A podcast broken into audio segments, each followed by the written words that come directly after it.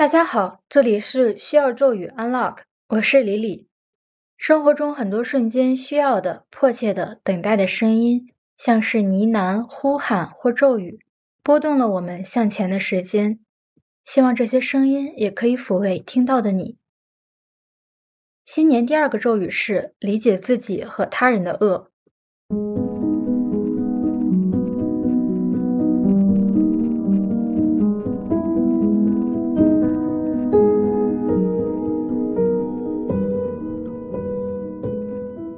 以来，我们都生活在儒家文化浸染的社会中，而其中孟子主张的“人之初，性本善”也被很多人推崇。孟子在《孟子告子上》中写道：“恻隐之心，人皆有之；羞恶之心，人皆有之；恭敬之心，人皆有之；是非之心，人皆有之。”他认为人这些善良的特质是天生的，并非后天学习的结果。性本善并不能帮我完全理解人们。无论是自己还是他人，就算我被父母长辈教导要做个懂礼貌、善良的好孩子，就算我努力像他们要求的那样做个模范女儿和模范优等生，我仍然和他人产生诸多矛盾，并难以化解。我十分不解，为什么我想要善良却无法做到知行合一？为什么我对他人善良，他人却不会同样善良的对待我？这些困惑一直积压。今天我终于找到了答案，那就是我们都对彼此的恶既不想象也不理解。日剧《坡道上的家》中提到，年轻妈妈和婴幼儿是世界上最糟糕的搭配，就像是没有人生经验的弱女子在养育一头猛兽。人在诞生之初是完全没有孟子所主张的这些道德感的，他们像动物一样，只遵循着需求行动，于是因饥饿。不分昼夜的啼哭，因饥饿在喝奶时用力咬妈妈的乳头，甚至在稍有行动力后会有虐待小动物的倾向。由此可见，有些恶最初是动物性的，遵循需求的。当动物性中的恶被礼仪教化，水泥森林中的我们变成了城市动物，有了新的社会本性。恶有时是错位的需求，比起身体上遭受的伤害。现在我们更多经历的恶，来自于他人的过度的心理需求，也可以说是情绪价值的过度索取，或是情绪勒索。当某些人在两性关系中贬低伴侣，是他们尝试满足自己未在职场与社交中获得的成就感与优越感；当有些人向朋友频繁倾倒恋爱烦恼，是他们想要从朋友这里获得恋人无法给予的安慰与理解。而有的人会在承受他人过多的消极情绪后，自我消化不属于自己的情绪垃圾，是对自己善解人意的过分要求。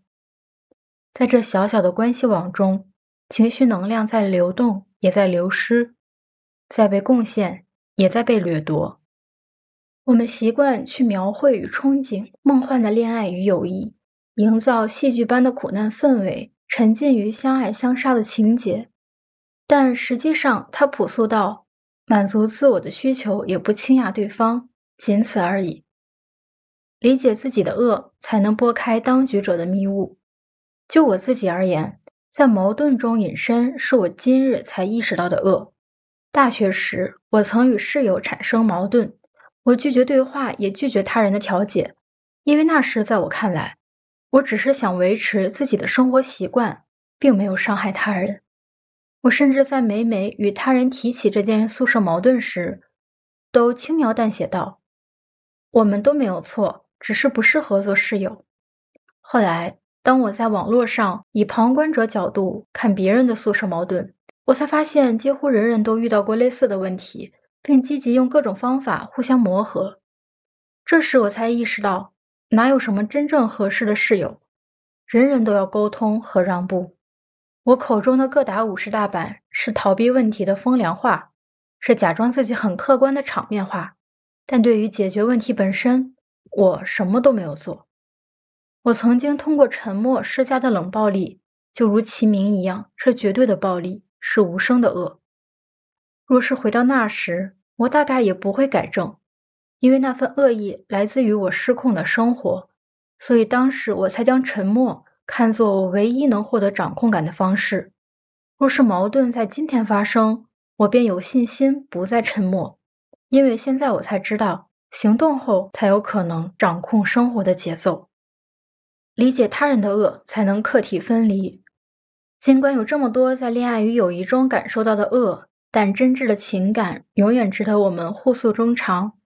我们不是草木皆兵，一有风吹草动就逃离，而是努力帮助恋人与朋友之后，仍要确定哪些问题的确不是我们力所能及。对待伴侣善解人意，但不要将对方的暴躁打压归结为自己的无能。对待朋友耐心倾听，但不要将对方的恋爱成败归因于自己。他人的恶有时的确不是你的课题。最后回到理解自己和他人的恶，理解不是简单的视其为平常之事，轻松的对他人飘出一句“你这么做是情有可原的，我理解你”，也不是为自己开脱，我考虑自己的感受有什么不对，而是正视言行确确实实会带来的伤害，并反思自己。究竟通过伤害他人想满足什么样的需求？之后才能尽力避免这种错位的情感勒索。理解后，我们才能接受自己和他人的恶，因为我们都不是完美朋友或是完美伴侣。人们之间需求与情绪的相互倾轧，是吹有声的野草。我们将一次又一次踏入这片与他人交往的草原。